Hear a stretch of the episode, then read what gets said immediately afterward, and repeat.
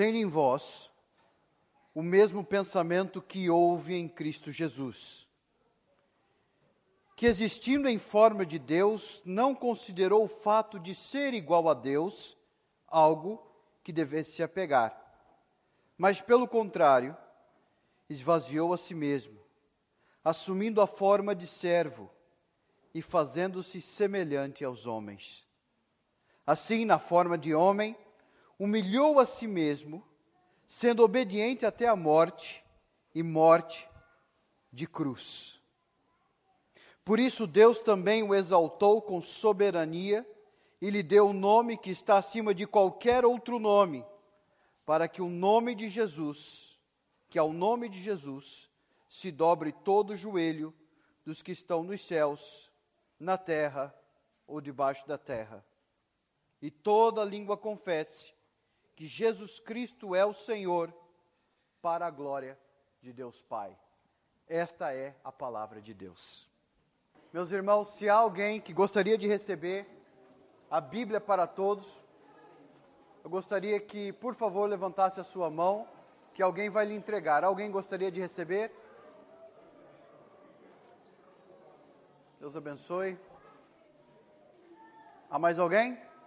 Nosso irmão nosso irmão Tiago está ali com as Bíblias, podem se assentar. Muito obrigado.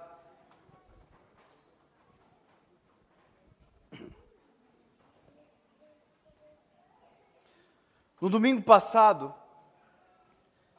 nós tivemos o privilégio de trazer a mensagem para os irmãos. Ah, uma mensagem de uma responsabilidade muito grande. Qualquer mensagem bíblica é de uma responsabilidade muito grande. No entanto, falamos, ou principalmente falamos de unidade na semana passada, o que é peculiar para a nossa cultura, para as nossas vidas, por causa dos contextos em que vivemos. Hoje não será diferente. No entanto, eu estava a comentar com o pastor Mark hoje de manhã, se nós tivéssemos só os primeiros versículos de Filipenses, essa mensagem seria dura demais. Mas graças a Deus que nós temos a continuação do texto, que nos leva para Cristo. Hoje, meus irmãos, eu vou defender que em união com Cristo, nós temos que pensar a partir de nossa identidade com Ele. Eu vou repetir. Eu vou defender que, em união com Cristo, temos que pensar a partir de nossa identidade com Ele. Vamos orar para que Deus fale aos nossos corações, de acordo com a Sua palavra, nesta manhã. Oremos. Santo Deus, nós somos gratos ao Senhor pela Tua palavra. Santo Deus, ela é viva e eficaz ela é suficiente para alcançar o coração dos homens. Alcançar o ser humano no, no mais profundo do seu ser, explicar-lhe, explicar ó Deus, a realidade e o significado da vida. Não estamos aqui à toa, nem por acaso. Foi o Senhor que criou todas as coisas e criou todas as coisas para a sua glória. E nesta criação, ó Deus, o Senhor escolheu um povo para lhe adorar. E somos gratos, ó Deus, que por meio de Jesus Cristo nós nos tornamos o corpo de Cristo, a igreja de Cristo, o povo de Deus. Pedimos, ó Pai, que pelo poder do Espírito Santo, a tua palavra produza aquilo que ela intenciona.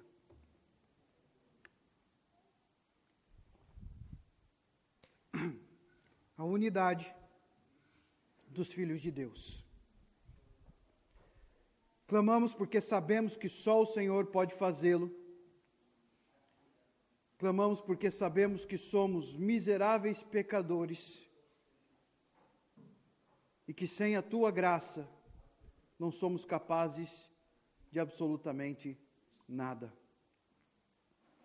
Por isso, ó Deus, humildemente e ousadamente, nos achegamos ao trono da graça e pedimos: transforme os nossos corações para que sejamos humildes e obedientes. Em nome de Jesus. Amém.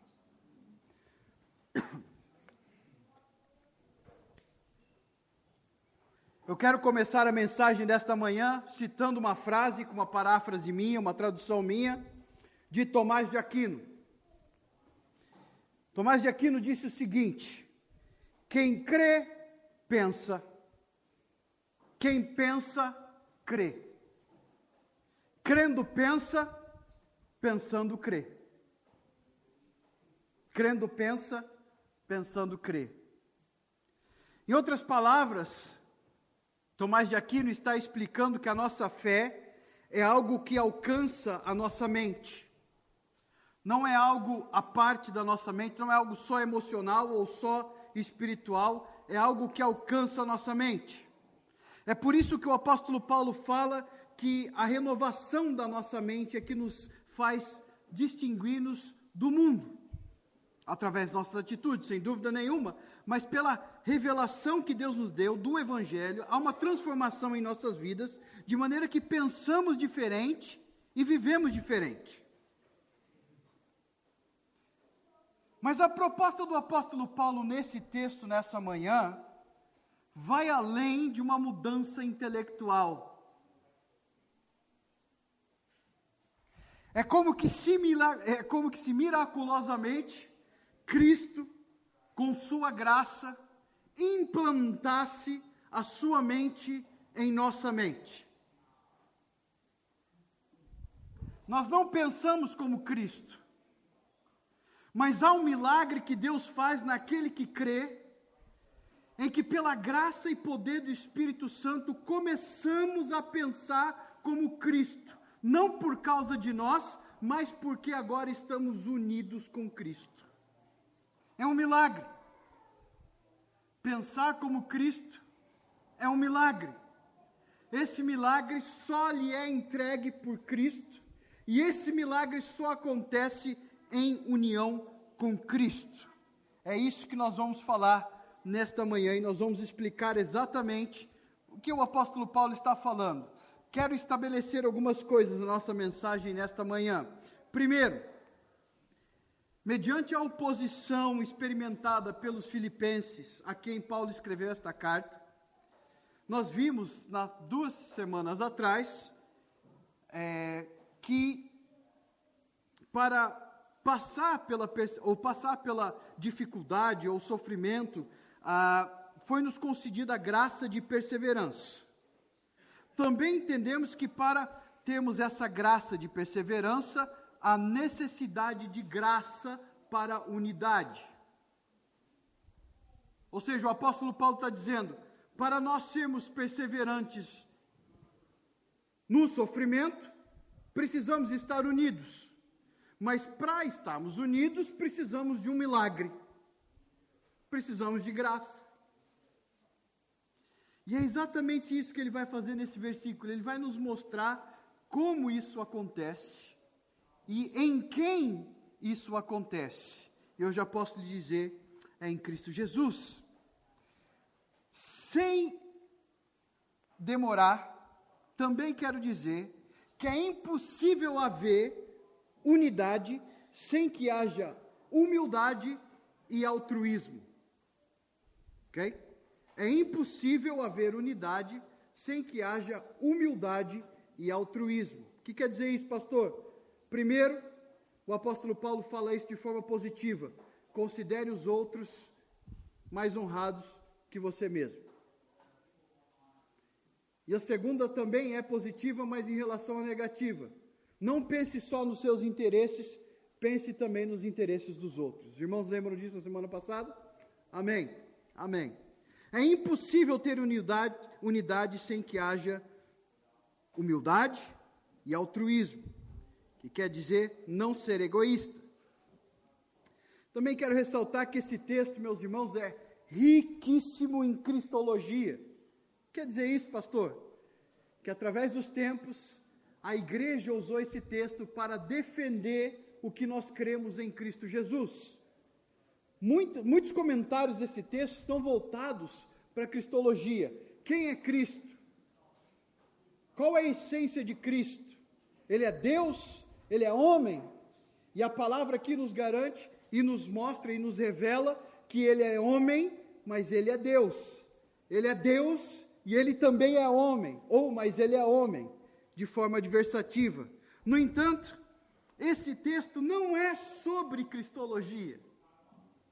Aqui, a cristologia nos é revelada para um objetivo, e o objetivo é esse: Paulo quer que a igreja, por causa de Cristo, em união com Cristo, cresça no amor. Esse é o começo da carta. Para haver amor, tem que haver unidade. Para haver amor, tem que haver humildade. Para haver amor, tem que haver altruísmo, porque altruísmo e amor é praticamente a mesma coisa. E aqui, meus irmãos, nós vamos falar desse milagre. Por isso, quero estabelecer essas coisas. Se você voltou para casa na semana passada pensando, que mensagem difícil. Você não é o único. Foi difícil para mim pregá-la. Foi difícil. Porque ela vai no nosso coração e mexe com os nossos interesses, com o nosso egoísmo. Se você foi para casa pensando, mas quem tem autoridade de falar desta forma? Será que o pastor Diego, ou até mesmo Paulo, será que ele poderia falar desta forma conosco? Quem ele pensa que ele é? Quem é o apóstolo Paulo? E ele mesmo faria a mesma pergunta: quem sou eu? Porque a fundamentação dessa exortação não estava nem em Paulo, nem no pastor que pregou a mensagem. A fundamentação, quem tem autoridade para falar disso com causa é Cristo. É por isso que o versículo 5 começa a nos apontar para a glória de Cristo. Não somos nós que geramos essa unidade, à medida que nós olhamos para Cristo, esse milagre acontece em nós. Portanto, através de Paulo, o Espírito nos diz: tendo em vista que estamos unidos em Cristo, em Cristo teremos a unidade. E se você está aqui nesta manhã e pela primeira vez ouve uma mensagem evangélica, uma mensagem cristã evangélica, quero lhe dizer que nós cremos que pela fé fomos unidos com Cristo. Também cremos que se pela fé hoje tu creres, também estarás unido com Cristo eternamente. Por isso quero lhe dizer: creia, creia em Cristo e tu serás salvo. Vou falar mais sobre isso. No entanto, vamos ao versículo 5. O apóstolo Paulo diz assim: tudo isso que eu falei antes tem um motivo. É por isso que ele começa no versículo 5 dizendo: De sorte que haja em vós o mesmo sentimento que houve também em Cristo Jesus. Quero dizer que a partir desse momento, o apóstolo Paulo vai começar a descrever um hino que a igreja já confessava. O que nós vemos aqui, lembrando do Tiago Falcoeiras hoje na escola dominical, o que nós vemos aqui é uma confissão de fé de forma poética, provavelmente era cantada. E isso que nós vemos é o motivo pelo qual o apóstolo Paulo vai chegar nesse hino. Esse hino, meus irmãos, não é apresentado somente como um exemplo ético. Ah, porque Jesus foi humilde, nós temos que ser humilde. É verdade, mas é muito mais do que isso. Não é só isso. Não estamos falando só do exemplo de Cristo e vou provar isso para os irmãos. Há uma frase no Novo Testamento que vem carregada com uma doutrina, a doutrina da união com Cristo. O apóstolo Paulo, nesse texto, fala o seguinte: Haja em vós o pensamento tá? Troca a palavra sentimento. A palavra sentimento ao longo dos anos mudou. Ela incluía pensamento, hoje em dia ela só tem relação à emoção. ou seja, a língua portuguesa é viva, tanto no Brasil quanto em Portugal, essa semântica mudou, portanto, pense em pensamento.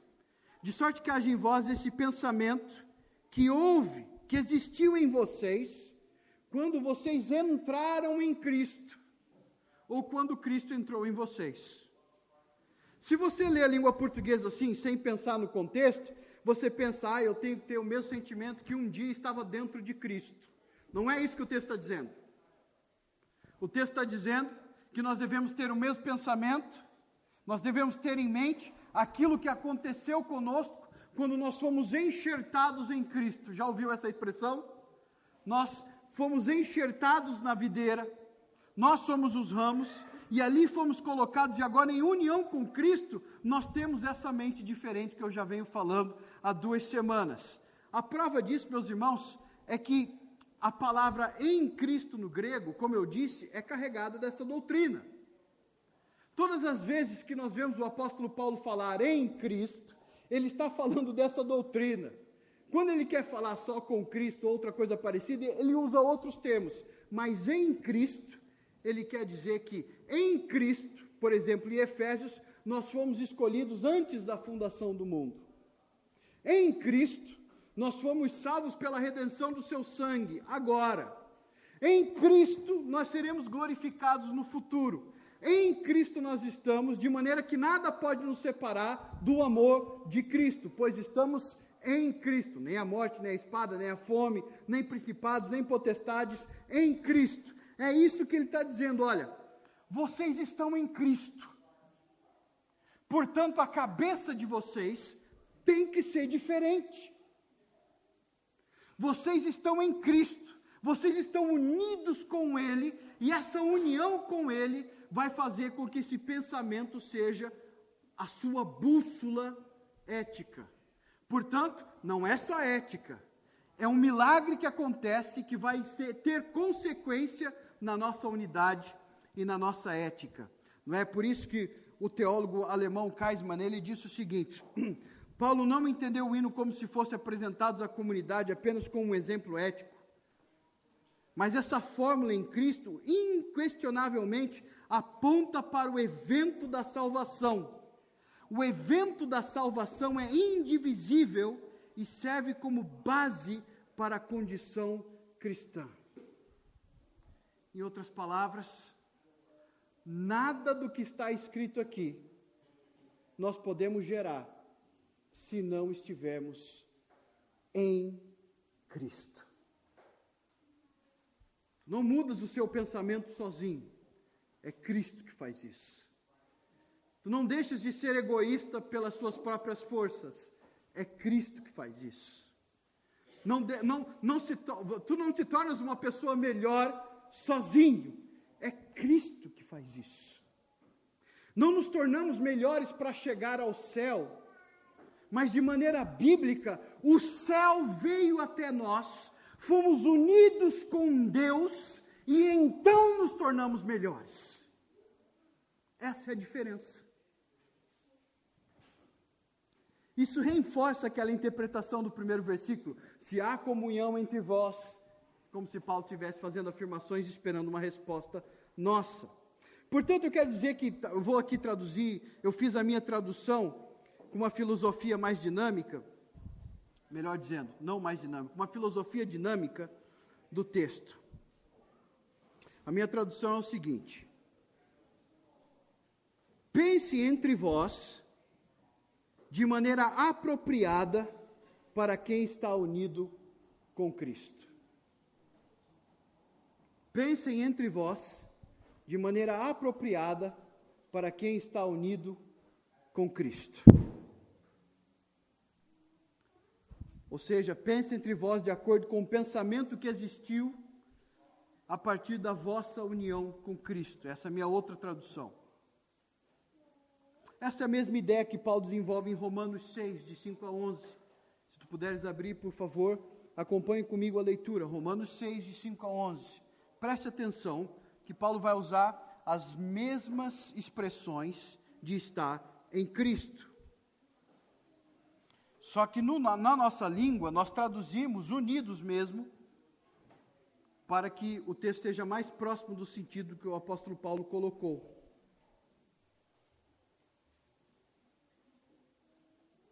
Mas muitas dessas palavras que em português nós traduzimos com duas palavras, lá no grego era só uma que queria dizer em Cristo, ou com Cristo, ou dentro de Cristo. De várias formas podemos pensar assim, que fica até estranho na nossa língua, mas é o sentido que o apóstolo Paulo nos traz. Versículo 5 diz assim: Porque se fomos unidos com Ele, está vendo a união com Cristo? Porque se estamos unidos com Ele, na semelhança da Sua morte, certamente o seremos também na semelhança da Sua ressurreição. Sabendo isto, que foi crucificado com Ele o nosso velho homem, está vendo uma união? O velho homem, quando se uniu com Cristo, foi crucificado por Ele para que o corpo do pecado seja destruído, e não sirvamos o pecado como escravos, porquanto quem morreu está justificado do pecado. Ou seja, nós deveríamos morrer para pagar pelos nossos pecados. Cristo morreu. Como é que o, a morte dele paga pela minha? Nós fomos unidos espiritualmente com ele para que a morte dele pague pela minha morte. Então Paulo está dizendo: nós morremos com ele. A prova disso é o nosso batismo. Ele está mostrando para nós que o batismo simboliza isso. Para que o corpo seja destruído, não sirvamos o pecado. Versículo 7. Porquanto quem morreu já está justificado. Versículo 8. Ora, se morremos com Cristo, essa é a lógica dele, estamos unidos com Ele, morremos com Ele. Se morremos com Cristo, também cremos que com Ele viveremos. Sabedores de que, havendo Cristo ressuscitado entre os mortos, já não morre, a morte já não tem domínio sobre ele. Versículo 10: Pois quanto a ter morrido de uma vez para sempre, morreu para o pecado, mas quanto a viver, vive para Deus. Olha o versículo 11: Assim também vós considerai-vos mortos para o pecado. Ele usa a mesma ideia, a mesma lógica. Assim, então, pensem, lembrem-se disso. Vocês estão mortos para o pecado Considerai-vos mortos para o pecado, mas vivos para Deus em Cristo Jesus. A palavra aqui considerai significa sigam essa lógica da união com Cristo. Pensem dessa forma. Vocês morreram com Ele, vocês vivem com Ele. Os seus pecados foram pagos por Ele, porque vocês estavam unidos com Ele espiritualmente. Você nem tinha nascido, mas você recebeu a sua união com Cristo quando ela foi aplicada pela fé na sua vida, para que o seu pecado então fosse perdoado.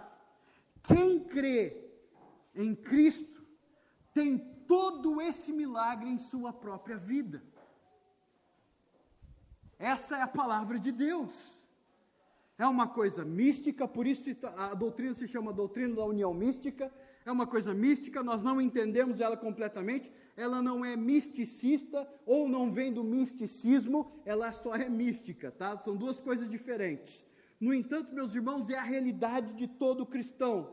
Se estamos unidos com Cristo, a vida dele está em nós. A sua morte está, a, a, nossa morte está nele e a vida dele está em nós. Nós morremos junto com ele para sermos ressuscitados com ele. Então, baseado nisso, o apóstolo Paulo fala: lembre-se, pense dessa forma, vocês foram unidos com Cristo. Pensem desse jeito, vocês foram unidos com Cristo. E agora, meus irmãos, ele começa esse hino maravilhoso e ele vai nos dizer o seguinte: tenham em mente que nós estamos unidos naquele que se humilhou e obedeceu. Tenham em mente que nós estamos unidos naquele que se humilhou e obedeceu. Aleluia! Pode parecer um tanto paradoxal, porque nós vamos falar de sofrimento, mas também quero dizer que nos traz alegria por causa daquilo que veremos no final do texto. E o hino, então, meus irmãos, vai nos dizer o seguinte: eu vou ler novamente só para que os irmãos acompanhem. Versículo 6, que existe a primeira, a primeira estanza do hino, É assim que fala em português? Estança? Isso é em inglês, né? Estrofe. Perdão. Estança não é inglês, é latim, né? Bom, seja o que for. A estrofe. A estrofe. A primeira estrofe está nos versículos 6, de 6 a 8. Jesus Cristo Jesus, esse que existindo em forma de Deus, não considerou, viu? Não pensou. A mesma frase que Paulo usa. O fato de ser igual a Deus, algo a que ele devesse apegar. Pelo contrário, ele esvaziou-se a si mesmo, assumindo a forma de um escravo e fazendo-se semelhante aos homens. Assim, na forma de homem, ele rebaixou-se a si mesmo, sendo obediente até a morte e morte de cruz.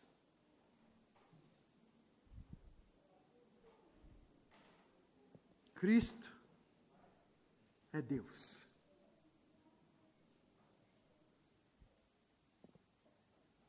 A mesma substância, o mesmo Deus. No entanto, como pessoa, distinto do Pai, mas não diferente do Pai. Que grande mistério. Hoje ainda falávamos sobre isso. Se a nossa religião fosse inventada, nós inventaríamos uma coisa mais fácil de explicar. A nossa religião foi revelada. Por isso, chegamos diante da revelação e a única resposta que temos é: não há nada na criação que se compara a Deus. Ele é trino, ele é santo, ele é incomparável e Deus é Pai, Filho e Espírito Santo. Amém? Jesus Cristo subsistia na forma de Deus, a, a poesia diz. Mas ele não manteve os seus direitos de Deus.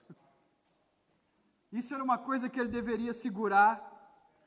O texto está dizendo isso, que alguém deveria segurar ou manter, ou, ou, ou ter como escrúpulo, ou, ou exercer o seu direito. Não. Cristo, mesmo sendo Deus, não usou da vantagem, vou dizer assim, por causa da maneira como o texto está revelado. É muito difícil descrever as palavras que estão aqui em português, qualquer língua.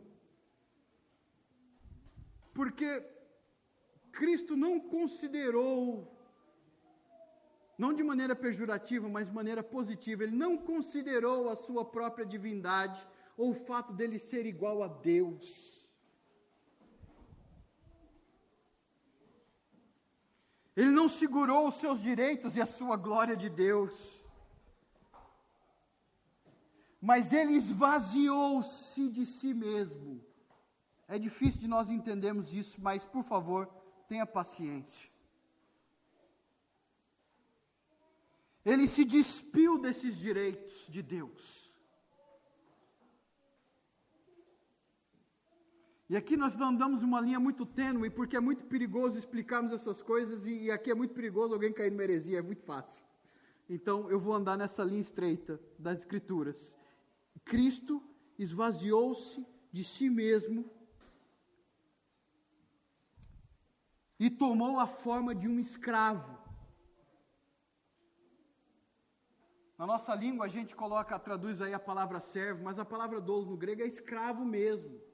Não tem outra tradução.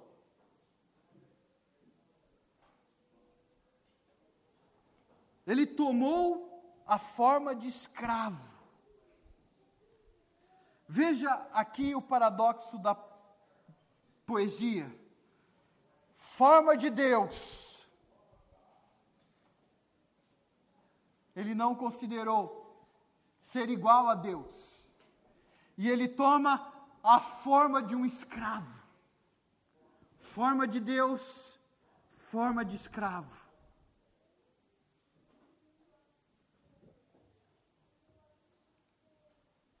Aquele que é igual a Deus se tornou igual aos homens.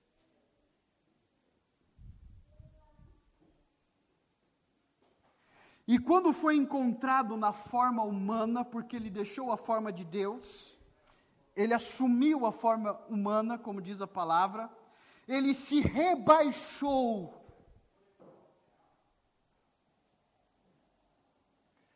E ao se rebaixar, ele se torna obediente. Ele se humilhou sendo obediente. Ele é Deus. Aqui eu vou abrir um parênteses por causa de uma discussão hoje em dia sobre a eterna subordinação de Cristo. Esse texto me faz entender que Cristo, ele, ele é, dentro da salvação, ele é igual a Deus em substância, ele é o eterno Filho de Deus, eterno geradamente, não subordinadamente. A subordinação é algo que acontece dentro do plano da salvação, mas eu posso explicar isso para você numa outra situação. Eu só quero que você lembre disso. Cristo se torna obediente, tornando a forma de homem e se tornando escravo de uma certa forma. Essa escravidão, dentro da obediência, ela foi até a morte. Cristo não é só Deus que se tornou homem, e ele poderia ter vindo, vivido uma vida boa, vivido como Adão, não é? Ele podia ter gerado a sua família, encontrado a sua Eva, isso dentro da nossa lógica absurda, é óbvio, mas o plano de Deus, de, eterno de Deus não é esse. Mas o fato é que Deus mostra para nós que ele veio aqui, ele não veio aqui para qualquer outra coisa senão morrer. A obediência dele vai do nascimento até a morte, ela concretiza-se na ressurreição. A obediência de Cristo, ela, ela começa na eternidade, sem dúvida nenhuma, mas não pela sua substância, mas pelo seu caráter. E essa morte, meus irmãos, é morte de cruz. O que, que Paulo quer dizer com isso? É uma morte vergonhosa. A morte de Cristo foi ignomínia, diz o texto. Não é como alguém que de repente morre até como um herói. Não! Ele morreu como um criminoso crucificado maldito.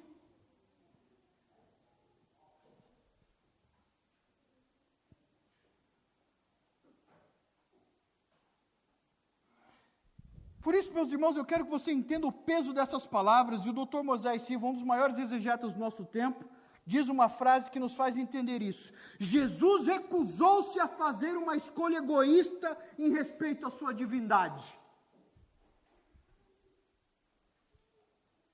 Pelo contrário, Cristo veio até nós. Deus veio até nós, tomando a forma de um escravo e foi obediente até a morte e uma morte vergonhosa morte de cruz.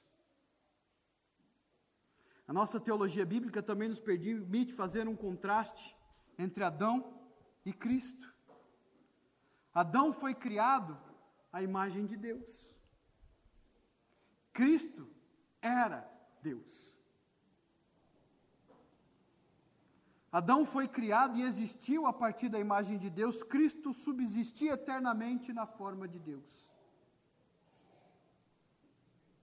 Adão foi tentado a ser igual a Deus. Cristo não tomou por vantagem ser igual a Deus. Adão foi escravizado pelo pecado. Cristo tomou a forma de servo ou de escravo. Adão teve a morte por desobediência e Cristo é obediente até a morte. Aleluia. Dr. Wright diz no Climax of the Covenant, um livro que ele escreveu extremamente interessante, se você quiser ler. Ele diz que o contraste entre Adão e Cristo funciona perfeitamente. Adão, em arrogância, pensou em tornar-se como Deus, Cristo, em humildade, tornou-se como homem. Ou humano, melhor dizendo. Tornou-se humano.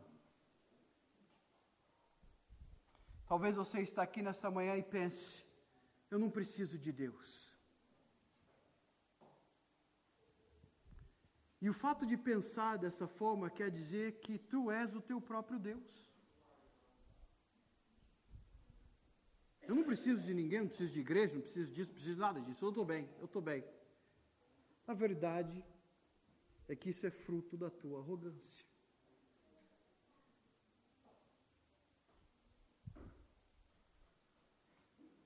E se você está aqui e de repente Deus fala ao teu coração sobre a tua própria arrogância, e nós olhamos agora para a grande humildade do próprio Deus, nós temos a graça e o privilégio de nos arrependermos da nossa arrogância e nos dobrarmos diante desse Deus que se tornou escravo para salvar aquele que crê.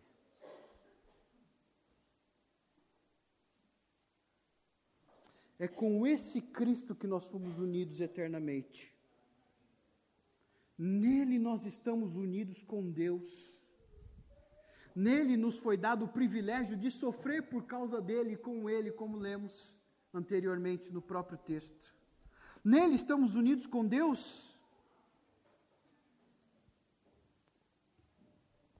Por ele nós negamos a nós mesmos e também tomamos a forma de escravos, agora não mais do pecado, mas escravos da glória de Deus. Nele, agora unidos, nós também nos humilhamos, nós também nos rebaixamos, nós também abraçamos a vergonha da cruz, como em Hebreus capítulo 13, nós saímos para fora da porta de Jerusalém e abraçamos a vergonha de Jesus, porque nós sabemos que ali na vergonha de Jesus está a nossa honra e a nossa vitória.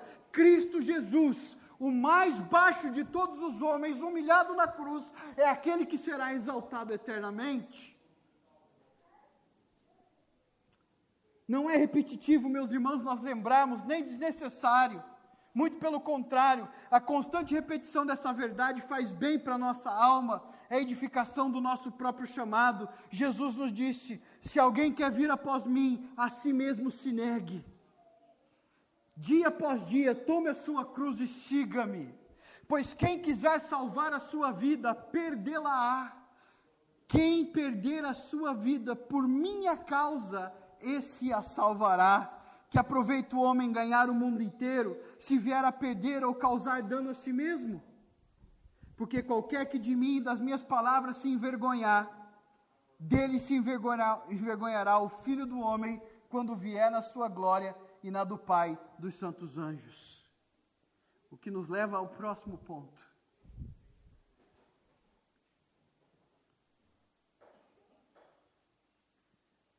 Tenhamos em mente de que se estamos unidos em Cristo, também estamos unidos naquele que será exaltado. Tenhamos em mente que unidos em Cristo, estamos unidos naquele que será exaltado. Essa é a lógica do hino. É a economia do reino de Deus. Quem se humilha será exaltado. Humilhares, pois, debaixo da potente mão de Deus, que ao seu tempo ele vos exaltará. Não é uma resposta ou um ganho ou algo que você conquista, muito pelo contrário. A humildade é uma graça de Deus. Bem-aventurados são os humildes. É uma graça de Deus. Mas é fato que essa graça manifesta em nós um galardão que não merecemos, mas nos é dado em Cristo. Da mesma forma, Paulo fala da exaltação de Cristo para a glória do Pai. Vamos ler a segunda parte desse verso maravilhoso, dessa poesia maravilhosa que Deus nos apresenta para a nossa alma, para a nossa salvação. Por isso, versículo 9: Por isso Deus também o exaltou soberanamente e lhe deu um nome que está acima de qualquer outro nome, para que o nome de Jesus Cristo se dobre todo o joelho dos que estão nos céus, na terra e debaixo da terra, e toda língua confesse que Jesus Cristo é o Senhor, para a glória de Deus Pai. Amém. Aleluia. Veja, meus irmãos, a exaltação de Cristo é para a glória do Pai. A humilhação é para a nossa salvação e ela glorifica o Pai através do sacrifício, desculpa, através da obra de Cristo para nos salvar. Até a nossa salvação só traz glória para o Pai porque foi feita por Cristo. Foi Deus mesmo que fez a nossa salvação. Nós não ganhamos ela, nós não conquistamos a nossa salvação, nós não podemos chegar no céu, bater no peito e dizer, eu cheguei aqui sozinho. Não, nós fomos salvos por Cristo.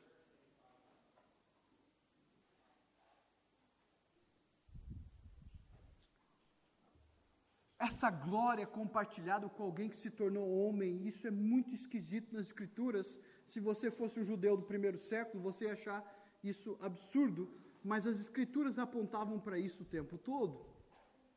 E Paulo não tem desculpa nenhuma, ele não age de maneira equivocada, muito pelo contrário, ele faz aquilo que a Bíblia, que a palavra de Deus já apontava e que agora a igreja abraça, ela canta através dessa poesia. Essa é a verdade de Deus que sobrepõe Yahweh, o Deus do Velho Testamento, com a pessoa de Cristo. Olha o que Isaías 45, de 21 a 25 diz: Anunciai, chegai-vos e tomai o conselho todos juntos, quem fez ouvir isso desde a antiguidade?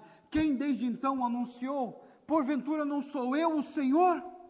Não há outros deuses senão eu, diz o Senhor. Deus justo e salvador, não há fora de mim. O nome de Jesus era Salvador, Yeshua. Olhe para mim e sereis salvos, vós todos os termos da terra, até Portugal até aqui em Portugal, Deus salva. Amém? Até os confins da terra.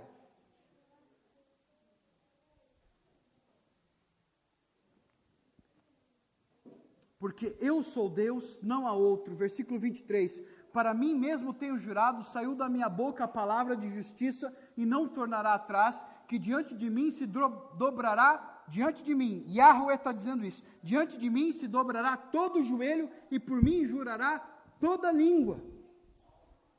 De mim se dirá, deverás no Senhor a justiça e deveras no Senhor a justiça e força, até ele virão, mas serão envergonhados todos que se irritarem contra ele.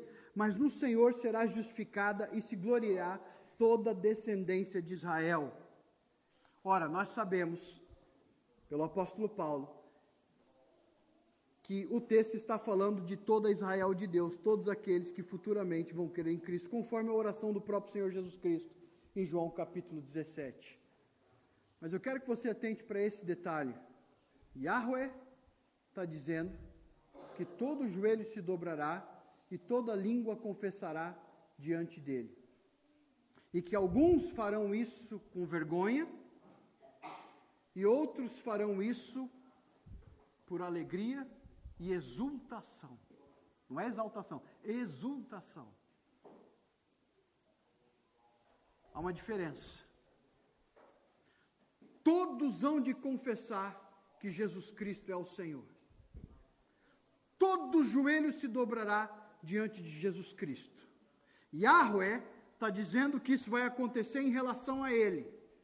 No Novo Testamento, Paulo está dizendo que é Jesus. Nós sabemos pela Trindade, é a mesma divindade, é o mesmo Deus, pessoas diferentes. Pessoas distintas, melhor dizendo, diferentes não. Pessoas distintas. E o que, que isso tem a ver contigo e comigo? Tudo. Se nós levarmos em consideração que nós não merecemos estar com Deus, mas fomos unidos com Ele,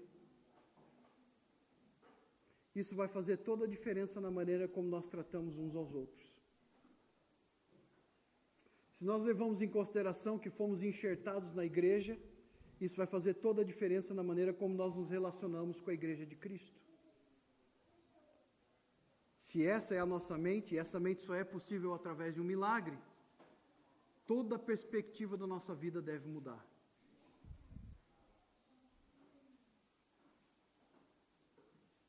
Você pode se perguntar, pastor, mas a minha perspectiva ainda não mudou.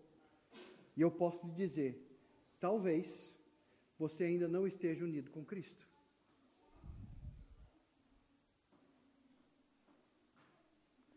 Pastor, a minha perspectiva mudou.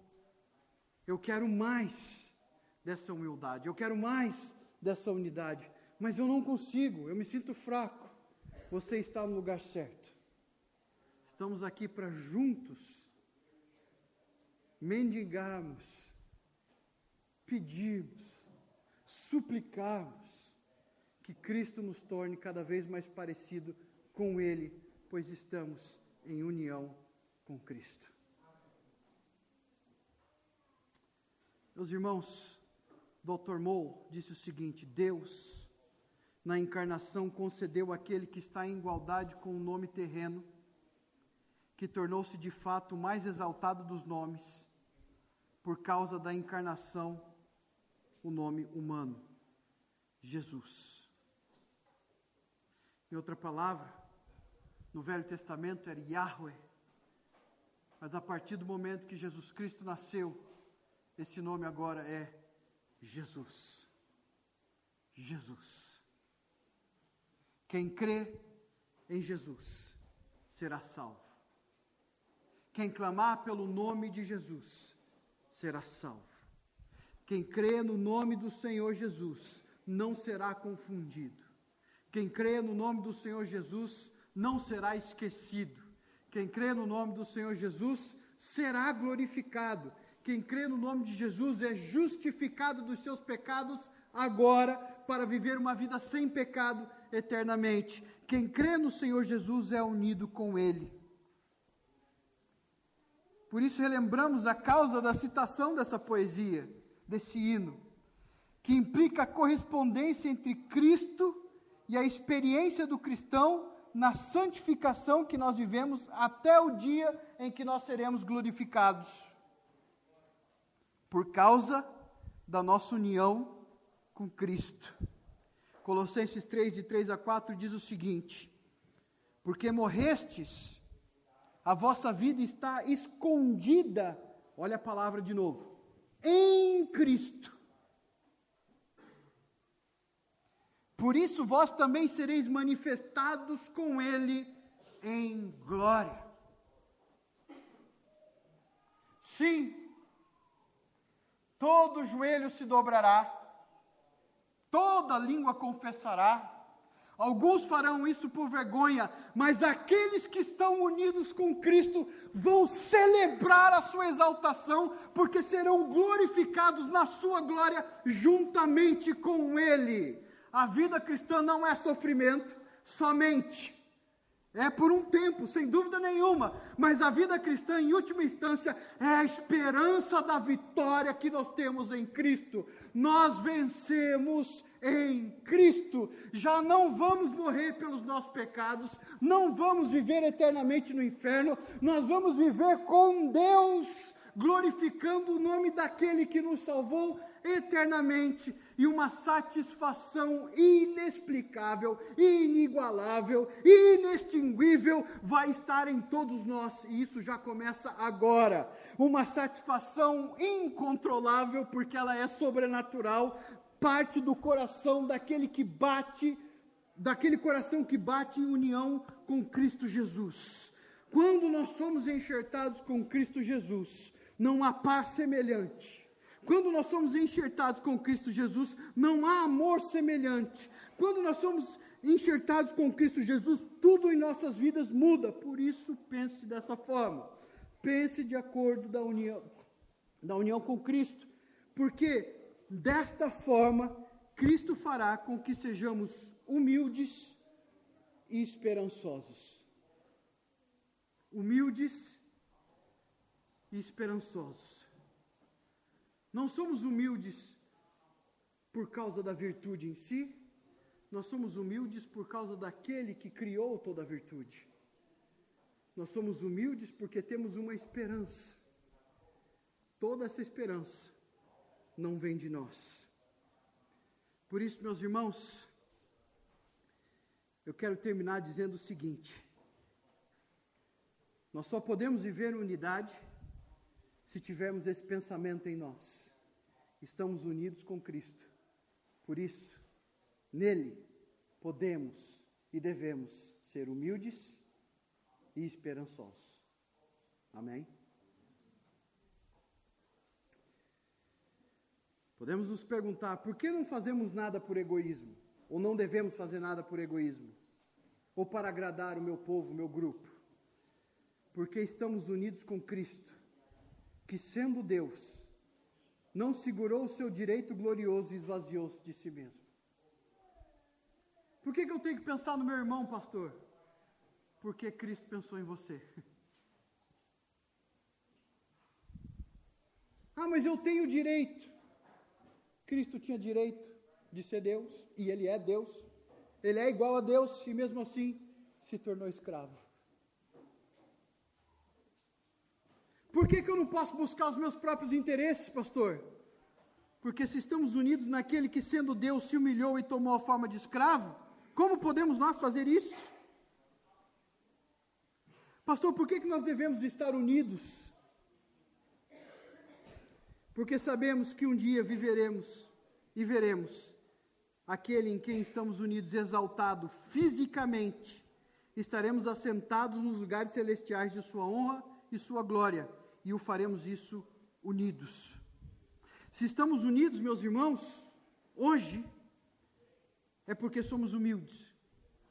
Se somos humildes, certamente seremos exaltados.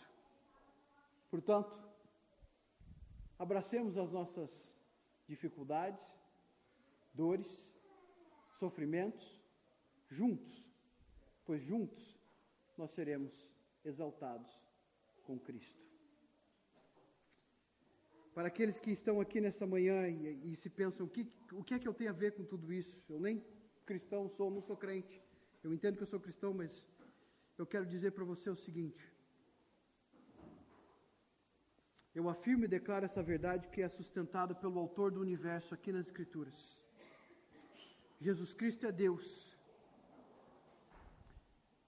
E pela fé, hoje mesmo, tu podes estar unido com Ele não só agora, mas eternamente. Eu quero que te lembres que tu podes passar uma vida toda negando essa realidade. Mas um dia, um dia, vou usar a frase de César, até tu, Brutus, vai reconhecer que Ele é Deus. Até tu. Mas se não, se te arrependeres agora e reconheceres Jesus como Senhor e Salvador, não estarás debaixo de julgamento. Muito pelo contrário, hoje mesmo o Espírito Santo colocará uma alegria no teu coração incomparável com qualquer alegria que você já teve nesta vida. Ele mesmo prometeu, se você pensar, eu sou muito pecador, eu não é a hora, não é para mim. Será que Deus pode me perdoar? Ele prometeu que todo que viesse até ele, ele não lançaria fora, porque foi o Pai que trouxe até ele. Se tu ouves essa mensagem nesta manhã, é porque o Espírito de Deus está falando ao teu coração. Hoje, Cristo pode te separar para ser ovelha dele. Hoje, ele pode se unir eternamente contigo e nada mais vai te separar do amor de Cristo. Nada. Creia no Senhor Jesus e tu serás unido com Ele e tu serás salvo. Oremos.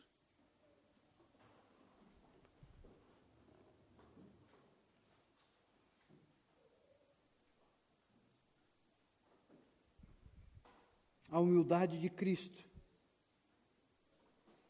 dobra os nossos joelhos. A obra de Cristo salva os nossos corações. A exaltação de Cristo nos dá uma esperança inigualável. Por isso, ó Deus, nós te agradecemos nós damos graças, porque um dia sozinho eu estava, mas agora, unido com Cristo, eu estou. Um dia perdido eu estava, mas agora estou encontrado, unido com Cristo. A Ele seja toda a honra, toda a glória e, inclusive, a unidade desta igreja, hoje e para todo sempre. Amém.